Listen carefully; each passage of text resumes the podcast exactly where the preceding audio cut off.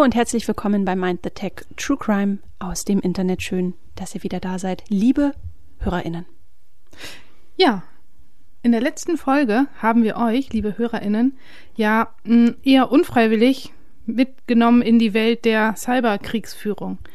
Ja, Isa, du hast das ähm, auf LinkedIn echt gut beschrieben. Da leitest du deinen Post zu dem Stück mit den Worten ein, diese Folge wollten wir nie machen müssen. Ich hatte echt ein bisschen Gänsehaut. Ja, und klar, das, das Thema Cyberkrieg lag schon länger in unserem Themenbacklog. Wir wollten das irgendwann mal bringen, aber dann kam der Krieg in der Ukraine und hat uns die Entscheidung mehr oder weniger abgenommen. Hm, das stimmt. Wir sind mit der Erkenntnis aus der Folge gegangen, dass sich das Narrativ rund um Cyberkrieg grundlegend geändert hat.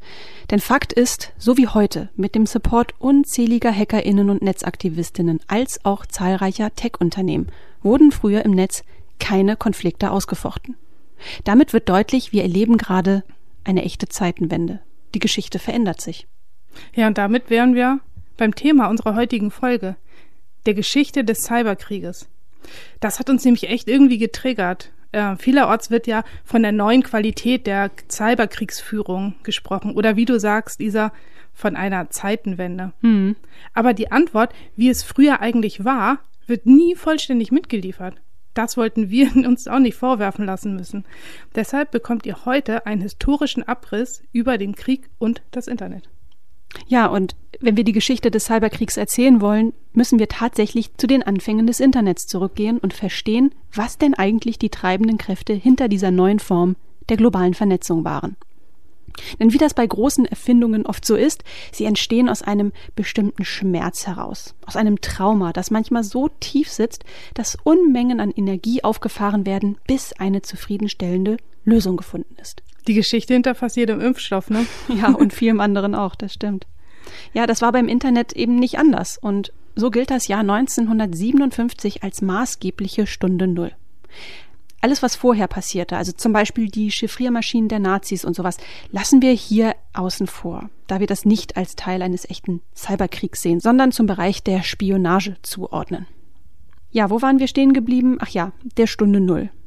Konkret war es der 4. Oktober 1957, dem Tag, als eine russische R-7-Rakete mit einer piepsenden Metallkugel in die Erdumlaufbahn geschossen wurde. Der Name der Kugel Sputnik 1. Drei Wochen umrundete das Teil mit gerade mal 58 Zentimeter Durchmesser die Erde und sendete Funksignale bis in die entlegensten Winkel, bis die Batterie leer war. Zieh dir das mal rein, Katrin.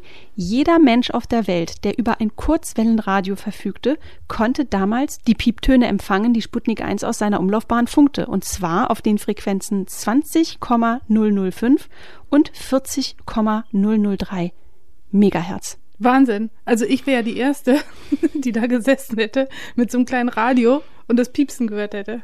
Das geil, ne? so geil. Ja, aber was für eine Blamage für den Westen, vor allem für die USA. Denn nun hatten sie es schwarz auf weiß. Die Russen sind in der Lage, Satelliten zu bauen und ins All zu befördern. Wobei es heißt, dass eher die R-7-Rakete Eindruck gemacht hat, weniger ihre Fracht. Naja, wie dem auch sei, das Space Race hatte begonnen. Mhm. Ich will jetzt nicht jedes einzelne Detail dieses Duells benennen, nur so viel, danach wurde seitens der USA einiges in Gang gesetzt. Nicht nur wurde 1958 die NASA gegründet, sondern auch ARPA. Das steht für Advanced Research Projects Agency und war eine Behörde des US-Verteidigungsministeriums, die wiederum Forschungsprojekte für die Streitkräfte der Vereinigten Staaten koordinierte. Sie hatte also nicht selbst geforscht, sondern forschen lassen. Der Unterbau von APA war ein Verbund von Unternehmen, Universitäten und Forschungseinrichtungen. Damit wurde Forschungsarbeit auch in die Hände der Privatwirtschaft gelegt, ein absolutes Novum damals. So, wir springen jetzt ein paar Jahre in die Zukunft und zwar ins Jahr 1969. Ein sehr entscheidendes Jahr. Der NASA gelingt die erste bemannte Mondlandung. Also Schwanzvergleich gewonnen. Und ARPA entwickelt das sogenannte ARPANET. Ich glaube, darüber haben wir auch schon mal hier gesprochen, ne? Ja, auf jeden Fall bei den Sesselreisen. Unter anderem, ja, genau. Aber ich glaube auch hier im Podcast. Ja. Wie dem auch sei. Bei so vielen Folgen, weißt du. ähm, ja, ARPANET war ein Vorläufer des Internets, so wie wir es heute kennen. Damals hat es vier Rechnerknoten miteinander verbunden, vornehmlich Universitäten. Das Ziel, Forschungsdaten verfügbar machen und eine bessere Vernetzung untereinander. Sag mal, Katrin, habe ich dich jemals gefragt, wo du am Tag der Mondlandung warst? Isa. Der musste sein. Ich zeig dir gleich mal, wo die Tür ist. Ich zeig dir mal, wie man gleich zum Mond kommt. Okay. Ähm, ja, aber ich glaube, jetzt wird deutlich, warum wir so weit zurückreisen müssen, um den Cyberkrieg, wie er heute ist, verstehen zu können. Das Internet hatte von Beginn an dieses militärische Framing. Wo Cyber war, war immer irgendwie auch Krieg beziehungsweise Verteidigung. Und da kommt ja auch wieder dieser Schmerz zum Vorschein, von dem ich vorhin gesprochen habe. Eine Großmacht wird von einer anderen vorgeführt, die lässt das natürlich nicht auf sich sitzen und schwupps hat man den Grundstein für etwas sehr, sehr Großes gelegt. Supported by your local Verteidigungsapparat. Ja, das stimmt. Naja, und ehe man sich versieht, ist man auch schon mitten im Kalten Krieg. Ja, der Kalte Krieg oder auch das große Wettrüsten. Genau. Und damit beginnt sozusagen unser Sprung in die Dekaden. Das mhm. müssen wir vielleicht noch mal einmal oh, kurz ja. hier erwähnen, dass wir uns vorgenommen haben, die Geschichte zu erzählen anhand der ja Dekaden. Ne, wir sind jetzt in den mhm. 50er Jahren gewesen. Jetzt machen wir so einen ganz kleinen Cut und fangen mal so richtig von vorn an. Das war jetzt erstmal so das Vorprogramm. Wir sind jetzt in den 1960er Jahren. Ja. Wobei ich muss bei 1959 anfangen, denn da wurde bereits von IBM ein Computer hergestellt, dessen Aufgabe es war, früh vor Raketenangriffen zu warnen mit der schönen Abkürzung BMEWS. Ballistic Missile Early Warning System. Bisschen sperrig, aber gut. Der Rechner war aber so zuverlässig, dass er ein echter Verkaufsschlager für mehrere hundert und teilweise auch zivile Anwendungen wurde, wie zum Beispiel dem Apollo-Programm. Der Anschaffungspreis lag bei, naja, drei Millionen Dollar. Aber dafür konnte er 200.000 Berechnungen pro Sekunde durchführen ist jetzt heutzutage nicht mehr so viel. Also im Vergleich dazu, das iPhone XS kann 5 Billionen Berechnungen pro Sekunde. Das ist unwesentlich mehr. Ja. Aber damals war es halt auch so ein, so ein richtiger Großrechner, ne, für den eigene Zimmer gebaut worden sind. Mhm. Ja, in der Waffentechnik ging es so ein bisschen kleiner zu. 1962 gab es schon so kleine Bordcomputer, dass man sie in Raketen einbauen konnte für mehr Selbstständigkeit dieser Raketen. Klingt irgendwie gruselig. Ja, finde ich auch. Aber es hatte jetzt noch nichts so mit künstlicher Intelligenz zu tun. Also das waren so kleine Steuereinheiten, auf denen ein festes Programm ablief. Macht's nicht besser, ne? Nö. Aber das war der Beginn der Embedded Systems, die heutzutage eigentlich in allen Waffensystemen, aber auch in Waschmaschinen und Kühlschränken enthalten sind. Hm. Und mit dieser ganzen tollen neuen Hardware, die so entstanden ist, konnte die Software erstmal gar nicht mithalten. Die Hardware war nun in der Lage, echt so hochkomplexe Berechnungen super schnell durchzuführen. Also für die damaligen Verhältnisse super schnell. Mhm. Aber die Softwareentwicklung konnte das nicht. Also die Hardware-Möglichkeiten blieben erstmal so ein bisschen brach liegen oder wurden auch schlecht gesteuert von der Software. Ja, vielleicht kann man sich das so vorstellen wie Autofahren mit Boxhandschuhen. Wow. Ja. Ich liebe deine Metaphern. Ja. Also ich wirklich dadurch verstehe ich es einfach. Ja. Naja, auf jeden Fall musste jetzt erstmal schnell gehandelt werden. Und eine der Maßnahmen war, dass das US-Verteidigungsministerium Konferenzen für ausländische Wissenschaftler öffnete. Für, ja, für, Wissenschaft, für Wissensaustausch. Und dabei sogar die strikten Geheimhaltungsmaßnahmen ähm, der, der Softwareprojekte aufgegeben hat. Ja, und Tod muss man ja immer sterben. Ja, das stimmt.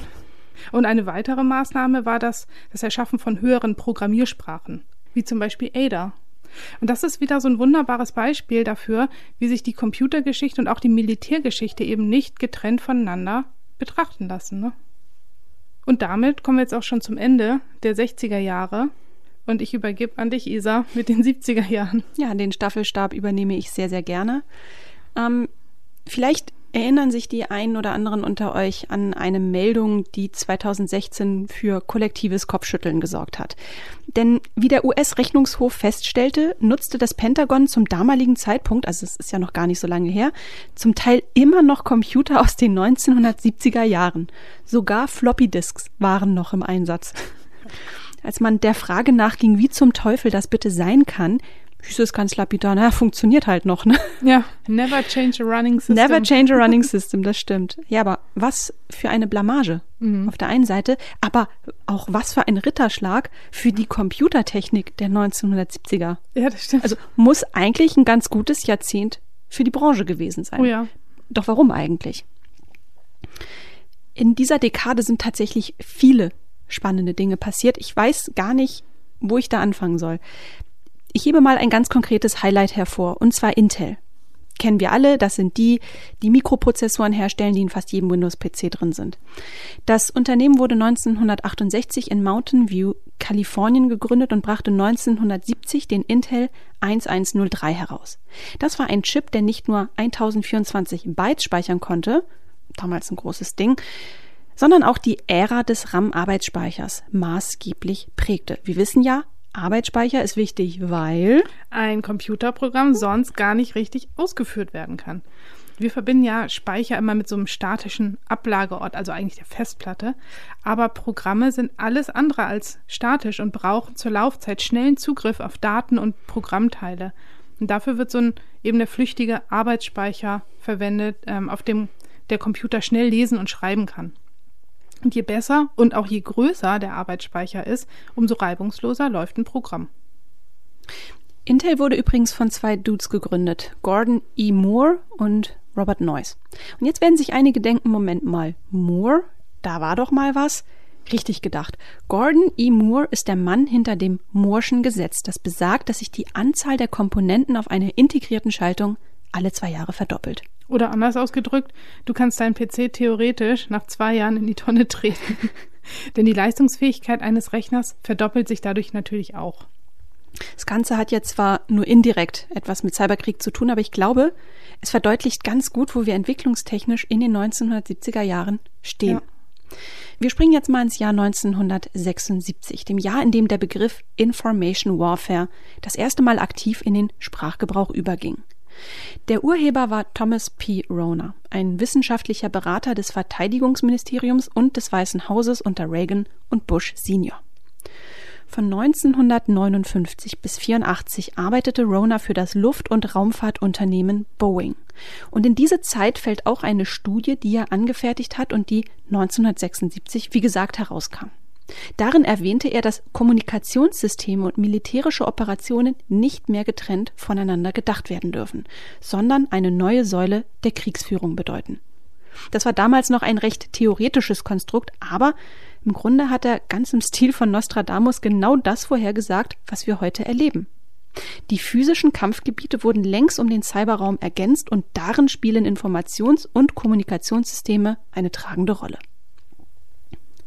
Auf Basis von Ronas Vorhersagen begann man schließlich auch die Verteidigungspolitik entsprechend anzupassen. Nicht umgehend, aber wenig später schon. Darauf werden wir aber gleich nochmal zu sprechen kommen. Zuvor müssen wir erst nochmal in die nächste Dekade springen, den 1980er Jahren. Ich bewundere ja immer solche Visionäre, ne? Ich finde das so toll, wie man sowas schon erahnen kann. Naja. Tja. Na gut, wir sind jetzt aber schon eine ganze Weile durch die Zeit gereist und wenn man mal so ganz genau ähm, das betrachtet, dann haben wir jetzt viel von Aufrüstung gesprochen. Ne? Mhm. Waffen und insbesondere Raketen werden um kleine Bordcomputer erweitert oder Abwehrsysteme sind entstanden. Aber 1982 gab es den ersten Angriff, den ich zu einem Cyberangriff zählen würde. Eine Pipeline in der UdSSR wurde durch manipulierte Software gesprengt. Es muss ein so massiver Knall gewesen sein. Die Späher des US-Militärs dachten erst, das wäre eine neuartige Bombe. Scheiße. Ja, Dabei hat jemand nur Mentos in Cola gekippt. Genau. Oh Gott, nein. Ange Entschuldigung. Angefangen hatte dieser Angriff damit, dass der US-Geheimdienst mitbekommen hatte, dass der KGB versuchte, an alle möglichen Software-Schnipsel zu kommen. Ha, das ist ein guter Moment, um auf unsere KGB-Folge hinzuweisen. Oh ja. Äh, den KGB-Hack. Ähm, damals hatten deutsche Hacker versucht, über ja einen Universitätsrechner an Programme und Daten zu kommen, die sie an den KGB weiterleiten. Clifford Stoll, Mitarbeiter besagter Uni, ähm, ist über einen minimalen Fehlbetrag in der Abrechnungssoftware gestolpert und eine Wilde Hackerjagd begann die Geschichte von Kuckucksei. Ja, Das Buch, ja. das uns beide sozusagen hierher geführt hat. Aber das ist nochmal eine andere Geschichte, äh, wenn wir irgendwann nochmal die Gelegenheit haben, äh, zu erzählen, wie das Ganze hier eigentlich genau entstanden ist. Aber mach mal weiter, Katrin. Ja, es ist auch echt tatsächlich eine meiner Lieblingsfolgen. Ähm, ja, Clifford legte nämlich so einen so einen Köder aus. Militärisch aussehende Daten wurden auf der Festplatte, wo die Hacker zugange waren, abgelegt und sollte die Hacker so lange im System halten, damit er sie zurückverfolgen konnte. Und einen ganz ähnlichen Trick verwendete das CIA in diesem Fall. Anstatt ausgedachter Daten ließen sie eine manipulierte Steuersoftware in Anführungszeichen herumliegen und der KGB schnappte zu und hat das auch ähm, ja im Einsatz gehabt dann. Nämlich nach der Installation an einer russischen Pipeline lief das Programm erstmal eine ganze Weile ganz normal und brachte nach einer Zeit die ganzen Einstellungen von Pumpen, Turbinen und Ventilen der Gasversorgung komplett durcheinander, bis die Leitung explodierte. Wie ein Mentos in der Cola. Ja, wie ein Mentos in der Cola. Aber zum Glück ist ähm, dabei niemand verletzt worden oder auch getötet worden. Mhm. Der ganze Krimi ist in den Memoiren von Thomas Reed, einem ehemaligen Sicherheitsexperten, zu lesen. Das ist natürlich eine sehr subjektive Schilderung. Aber das Thema Hacking stand jetzt trotzdem im Rampenlicht. Und wie wir schon festgestellt haben, ähm, dass die Militärgeschichte und die Computergeschichte so eng verwoben sind, da müsste man jetzt auch noch die Filmgeschichte gleich mit einweben. Denn kennst du den Film War Games? Ja, absolut, ja klar. Mit Matthew Broderick als blutjunger Bub, wie man in Bayern sagen würde. Der Film kam nämlich, ich meine, 1983 heraus. Da bin ich mal zum Vergleich noch in die Kita gegangen, ne? Ähm, so gerade mal so ein bisschen diesem Windelalter entwachsen. Wenn ich mich recht entsinne, geht es in dem Film um einen Jungen, also Matthew Broderick, der ähm, drauf und dran ist, sich in das System eines Computerspieleherstellers zu hacken, weil er umsonst daddeln möchte. Ja, irrtümlicherweise gelangt er über den Weg aber in das System der, waren es die Streitkräfte, Luftstreitkräfte, Ja. irgendwie sowas, Verteidigungsministerium, jedenfalls, wo er nicht hin soll und löst versehentlich einen Atomkrieg aus. Und er selbst denkt die ganze Zeit, das sei nur ein Spiel. Tja, und irgendwann nehmen die Dinge halt ihren Lauf. Also ich mochte den Film sehr. Ja, super Film. mal wieder gucken. Ja, können wir mal zusammen. Vielleicht sollten wir mal einen Filmabend mit unseren, mit unseren Fans machen. Ja, Wir haben hier Platz hier unten. Das stimmt. In deinem kleinen Partykeller. ja, Das machen wir mal. Das müssen wir aber noch so ein bisschen frame. genau. Und Corona-konform Corona-konform. und so weiter. Aber ja, finde ich super die Idee. Coole Idee. Halten wir fest. Ja, mich hat ja ein Zitat daraus irgendwie echt beschäftigt, ne? Das heißt, a strange game. The only winning move is not to play.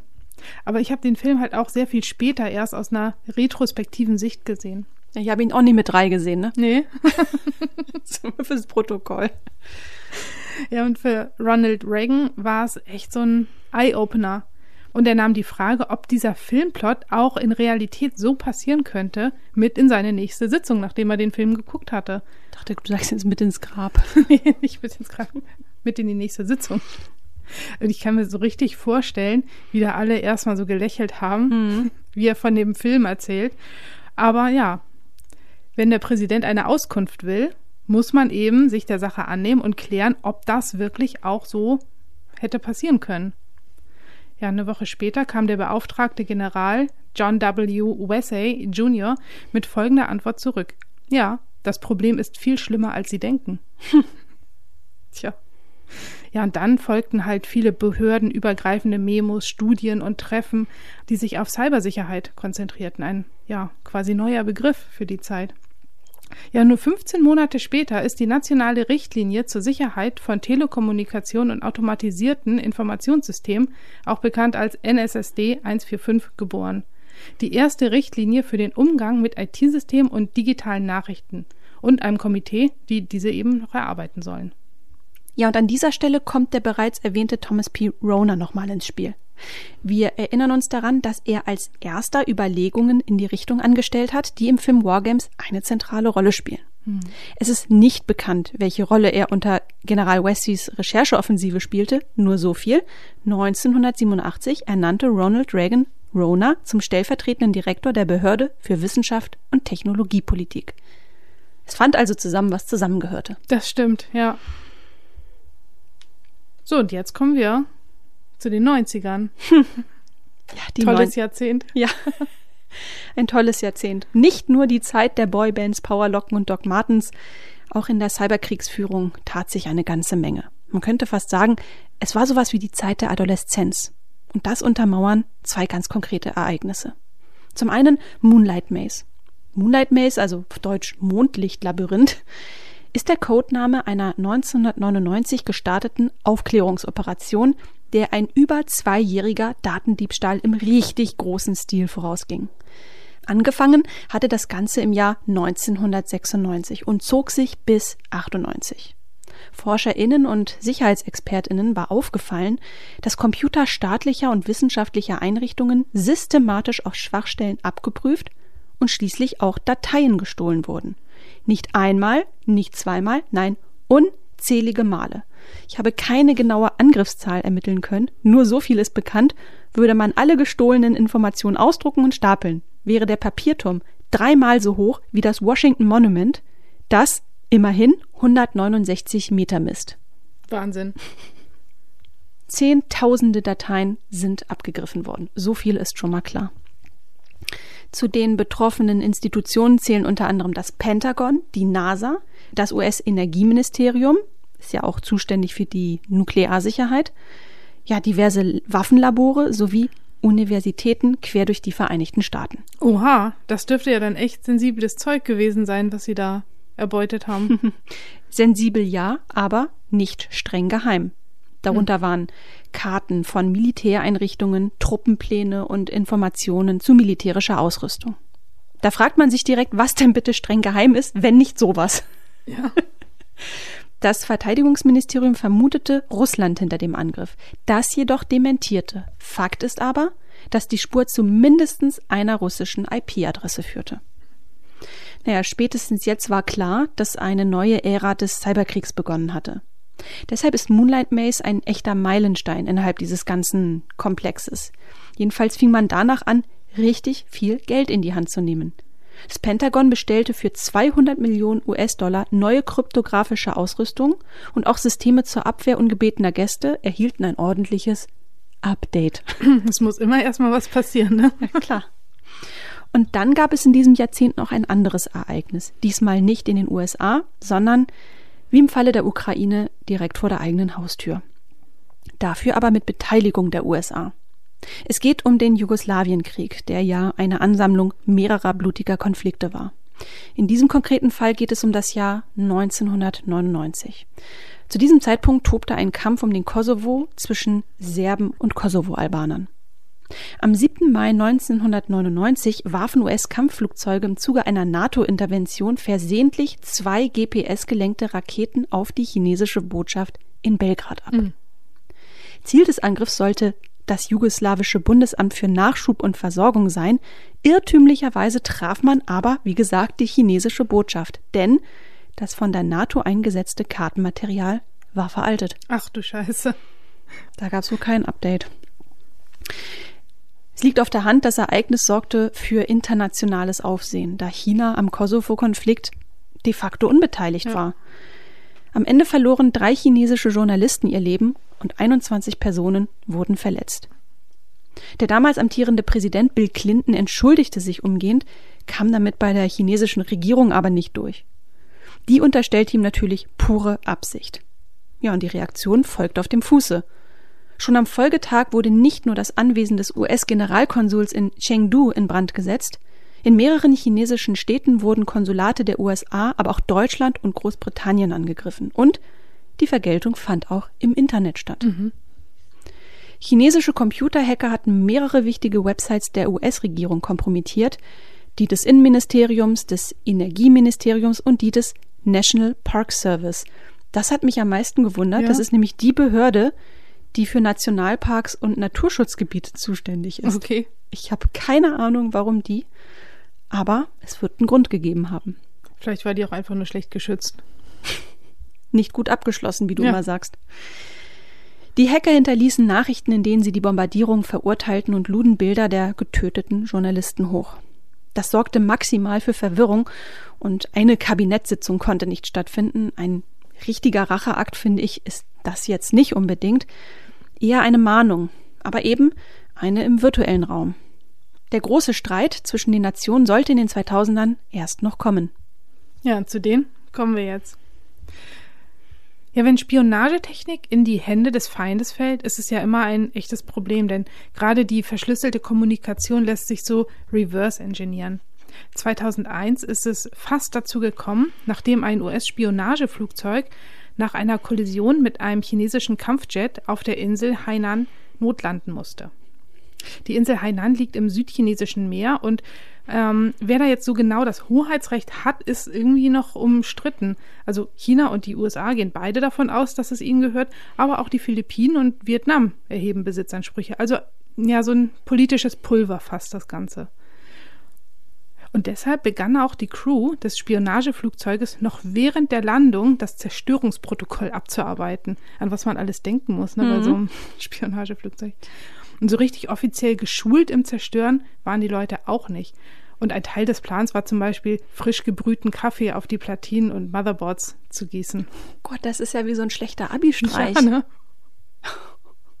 Und auch nach der Landung machten sie damit weiter, bis sie dann ähm, von auf der Insel stationierten chinesischen Soldaten festgenommen wurden.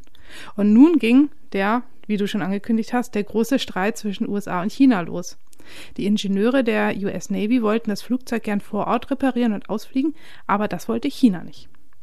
Man einigte sich nun darauf, das zerlegte Flugzeug von einer russischen Fluggesellschaft Polet in die USA zurückbringen zu lassen. Gleichzeitig wurden von chinesischen HackerInnen zwei Computerwürmer initiiert: Code Red und Code Red 2. Bei Hackerangriffen gibt es ja immer dieses Attribution-Problem oder Attributionsproblem. Also Du ähm, hast gerade nicht wirklich Attribution mit Attribution übersetzt, oder? Äh, doch. Ich ah. versuch's nochmal.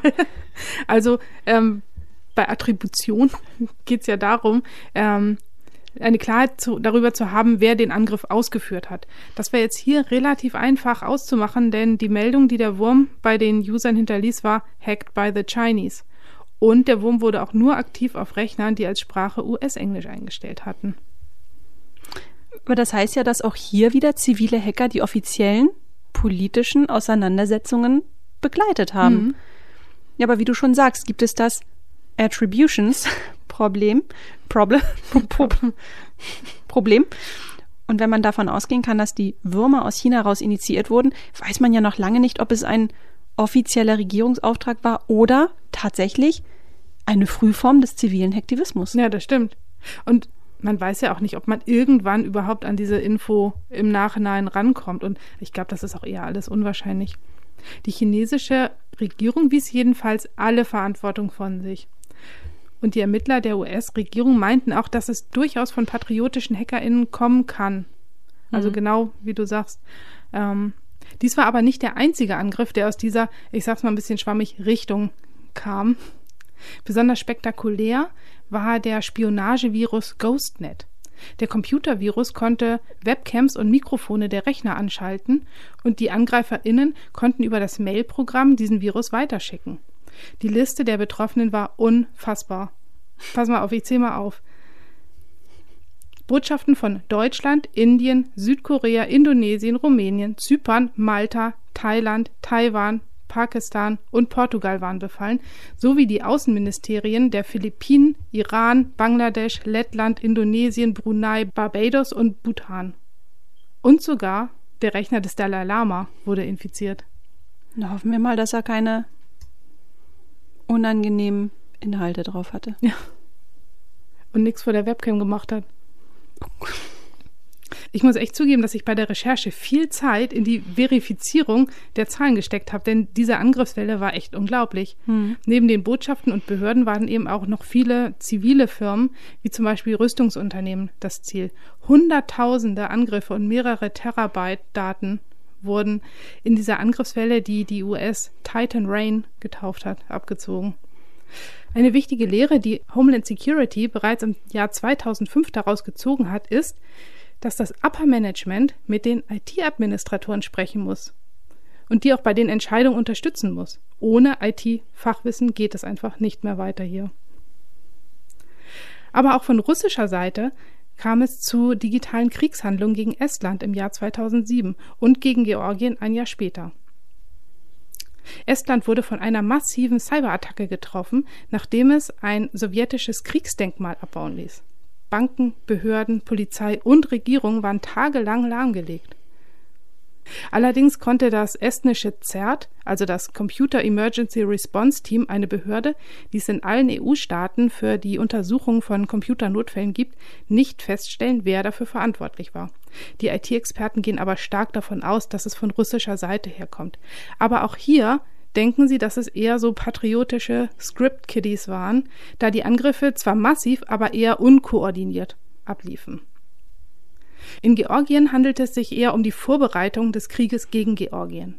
Es waren Angriffe auf kritische Infrastrukturen des Landes, DDoS-Attacken auf georgische Regierungswebseiten und Defacing. DDoS-Attacken hatten wir in der letzten Folge bereits erklärt, aber Defacing noch nicht. Hm. Defacing Hätte ich ist dich auch gleich drum gebeten. ja, sehr gut. Ja, Defacing ist, wenn AngreiferInnen den Inhalt von Webseiten ändern auf die sie eigentlich keinen Zugriff haben sollten. So als wenn man ja Plakatwände mit Graffiti-Sprüchen übermalt. In diesem Fall wurden Bilder des georgischen Präsidenten durch Bilder von Hitler ausgetauscht. Hätte man nicht einfach so in so einer pubertären Art und Weise so ein Hitler-Schnurrbärtchen malen können ja. und irgendwie so einen fehlenden Zahn, so wie wir das früher gemacht haben? Und Mickey Maus Ohren. Ja, Mickey Maus Ohren. Ja. Aber das Ganze waren alles nur so Vorangriffe. Der Hauptangriff bestand aus einer groß angelegten DDoS-Attacke einen Tag vor dem Beginn des russischen Vormarsches und schwächte die Computersysteme Georgiens massiv. Inzwischen wird die Attacke Fancy Bear zugeschrieben. Das waren auch die, die ähm, bei der Bundesregierung ihre Finger mit dem Spiel hatten und auch in Merkels Rechner waren. Aber das ist nochmal ein anderer Fall, den müssen wir nochmal. Fancy Bear? Ja, Fancy Bear.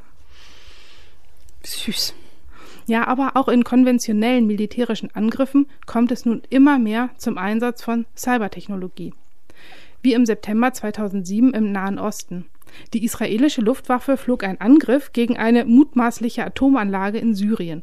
Und um das Raketenabwehrsystem auszuschalten, übernahm der israelische Auslandsgeheimdienst Mossad für die Dauer der Operation die Kontrolle über das syrische Radarsystem und ließ auf den Monitoren einen luftleeren Raum anzeigen. Es geht also auch mal ohne Bombenabwurf, oder? Ja. Mhm. Ja, und schon sind wir in den 2010er Jahren angekommen. Und ab diesem Zeitpunkt konzentrierte sich die Cyberkriegsführung zunehmend auf sogenannte kritische Infrastrukturen, wie etwa Verkehrs- und Bankensysteme, Stromnetze, Krankenhäuser und andere wichtige Bereiche des täglichen Lebens. Das alles, weil immer mehr Systeme mit dem Internet verbunden sind bzw. miteinander vernetzt sind. Es geht also längst nicht mehr um staatliche Institutionen. Wenn schon ein Angriff, dann soll die zivile Bevölkerung das auch zu spüren bekommen etwa durch das Abschalten des Stromnetzes in Krankenhäusern oder das gezielte Öffnen von Staudämmen, um massive Überschwemmungen herbeizuführen. Und auch hier dient der Russland-Ukraine-Konflikt als sehr passendes Beispiel. Als im März 2014 die Annexion der Krim seitens Russland stattfand, sorgte Russland mit einem massiven DDoS-Angriff dafür, dass in der Ukraine das Internet kurzfristig zum Erliegen kam. Damit war die Kommunikation bzw. die Koordination von Abwehrmaßnahmen ja, massiv gestört, quasi unmöglich. Die prorussischen Rebellen konnten die Kontrolle über die Krim quasi in Ruhe übernehmen. Zwei Monate später wieder ein Angriff auf die Demokratie seitens Russland, wieder die Ukraine. Drei Tage vor den Präsidentschaftswahlen dringt eine prorussische Hackergruppe namens Cyberberkut in die Computer der zentralen ukrainischen Wahlkommission ein. Sie verbreitet die Falschnachricht, dass nicht Petro Poroschenko die meisten Stimmen habe, sondern der Kandidat der Rechtsnationalisten Dimitri Jarosch. Das russische Staatsfernsehen übernimmt diese Fake News, die Verwirrung ist also perfekt.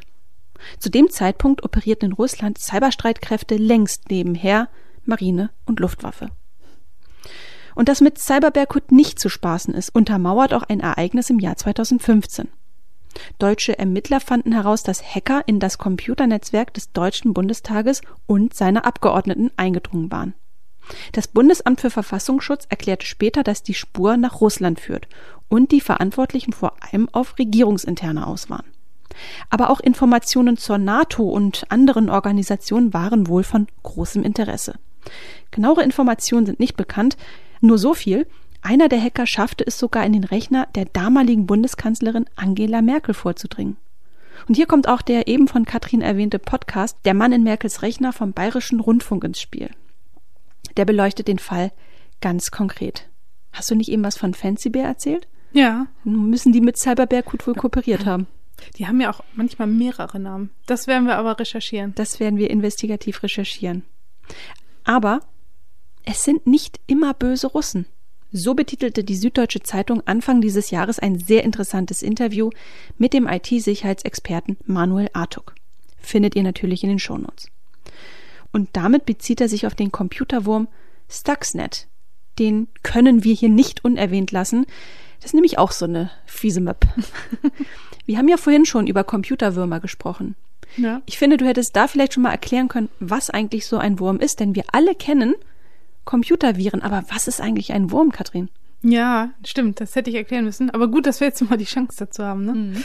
Ähm, ein Computerwurm ist wie ein Virus, eine Schadsoftware, die sich selbstständig reproduziert und sich über Netzwerkverbindungen verbreitet, also über E-Mails oder sowas. Allerdings werden keine Computerdateien infiziert, sondern andere Computer in einem Netzwerk. Ein Wurm fängt man sich vor allem in so einem Massen-E-Mail-Versand ein, aber auch über Netzwerke, klar. Oder über Wechselmedien, wie zum Beispiel einen USB-Stick. Mhm. Und genau so ein Computerwurm war eben auch Stuxnet, der speziell dafür entwickelt wurde, um Industrieanlagen zu befallen. So wurde Stuxnet 2010 heimlich in die atomare Infrastruktur des Irans eingeschleust und konnte sich dort in mehr als 100.000 Systemen einnisten. Aktiv wurde er aber nur, wenn ganz bestimmte Bedingungen vorlagen, zum Beispiel wenn ein ganz bestimmtes Steuerelement im Einsatz war. Das Ziel war eine ganz subtile, kaum merkliche Manipulation. So sollte unter anderem der Prozess der Urananreicherung kaum sichtbar unterwandert werden. Das Ergebnis wäre dann minderwertiges Uran gewesen. Das Ziel war also nicht die Zerstörung von Atomkraftwerken, sondern die Verzögerung des iranischen Nuklearprogramms. Stuxnet konnte rechtzeitig erkannt und unschädlich gemacht werden. Die Urheberschaft ist bis heute ja ein Konstrukt mehrerer Theorien. So soll Stuxnet Teil eines geheimen Cyberwar-Programms gewesen sein, das von US-Präsident Obama persönlich betreut worden sei. Großbritannien, Israel, Deutschland sollen angeblich auch mit drin stecken. Mhm. Nichts Genaues weiß man nicht. Nee. Ja, aber je näher wir uns in Richtung Gegenwart bewegen, desto ja, zum einen werden auch unsere Beiträge da immer länger, weil immer mehr passiert. Aber zum anderen ähm, fällt es auch immer schwerer, die Abgrenzung zwischen Cyberkrieg und Cyberangriffen zu machen. Ne? 2020 war der Beginn der Corona-Pandemie und damit auch der Wettlauf um den Impfstoff. Und das war natürlich auch Ziel der HackerInnen. Und es gab sehr viele Cyberangriffe. Aber ist das dann auch schon gleich ein Cyberkrieg? Ja, kommt vielleicht drauf an, wen du fragst, ne? Hm. Also in den Medien ist das Wort Cyberkrieg natürlich ein, ein Verkaufsschlager, ne? Also Kinder, Tiere und Cyberkrieg geht immer, so nach dem Motto. ähm, also wir hatten uns bei der Recherche darauf geeinigt, dass wir uns wirklich auf kriegsbegleitende oder zumindest militärnahe Entwicklungen fokussieren. Wir hoffen, dass uns das gelungen ist. Ähm, das ist aber durch die Attributionsproblematik, jetzt werde ich diesen Begriff so inflationär nutzen, ähm, ja eben nicht immer ganz klar. Ne? In der letzten Folge hatten wir ja auch die offene Frage gestellt, ist das, was Anonymous zum Beispiel da tut, Hacktivismus oder schon Cyberkrieg? Ja. Also ich meine, unsere Tendenz ist, glaube ich, klar herauszuhören, aber es ist eben nicht so ganz trennscharf. Ne? Nee, überhaupt nicht. Ich bin da total bei dir. Und vielleicht muss man das ja auch immer nicht trennen, ne? Hatten wir auch schon in der letzten Folge gesagt. Wir sind auf jeden Fall mit unserer Zeitreise an einem Punkt angekommen, in dem kein Krieg mehr ohne Cyber stattfindet. Und wir müssen sogar noch einen Punkt weitergehen. Cyberattacken können sogar Auslöser für einen großen Krieg sein. Mhm. Joe Biden hat das im Sommer letzten Jahres so formuliert. Wenn wir in einem Krieg, einem echten Krieg mit einer Großmacht enden, dann wahrscheinlich infolge eines Cyberangriffs von großer Tragweite. Ich bin mir sehr sicher, dass er damit in Richtung Russland und auch China gesprochen hat. Und ein anderer Punkt ist hier auch noch relevant. Cybersicherheit ist endlich in der obersten Chefetage angekommen. Deshalb würde ich mit dir gern kurz das Thema Cyberdiplomatie diskutieren, gerade weil wir uns ja auch schon in der letzten Folge ähm, mit der neuen Form des digitalen Krieges beschäftigt haben, der aktuell leider immer noch in der Ukraine stattfindet. Ja. Wichtig ist, dass nun Spielregeln für Konflikte im digitalen Raum geschaffen werden. Und die können eben nicht nur national erstellt werden. Es braucht eine internationale Zusammenarbeit und auch Einigkeit. Bisschen sowas wie eine digitale NATO, ne? Ja, ja, genau. Mhm. In Deutschland haben wir, wie übrigens 50 oder über 50 weitere andere Länder auch, hierfür eine Cyber-Ambassadorin, Regine Greenberger. Als Cyberbotschafterin setzt sie sich für einen sicheren und auch freien digitalen Raum ein und ist dabei, wenn auf europäischer und auch internationaler Ebene die noch fehlenden Grundlagen für Konflikte im digitalen Raum geschaffen werden. Spannend. Wusste ja. gar nicht, dass es. Wann war die Stelle ausgeschrieben? Ich weiß es nicht. Warum hat uns keiner gefragt? Ja, und so entsteht zum Beispiel eine Cyberstrategie der Europäischen Union. Eine Strategie für die digitale Dekade die ein globales und offenes Internet gewährleisten und zugleich Schutzvorkehrungen bieten wird. Nicht nur im Hinblick auf die Sicherheit, sondern auch um die europäischen Werte und Grundrechte aller zu schützen. Das klingt so ein bisschen pathetisch, ne? Das habe ich aus der Pressemitteilung vom 16.12.2021 geklaut. Kann man also nachlesen. Genau. Verlinken wir auch in den Shownotes.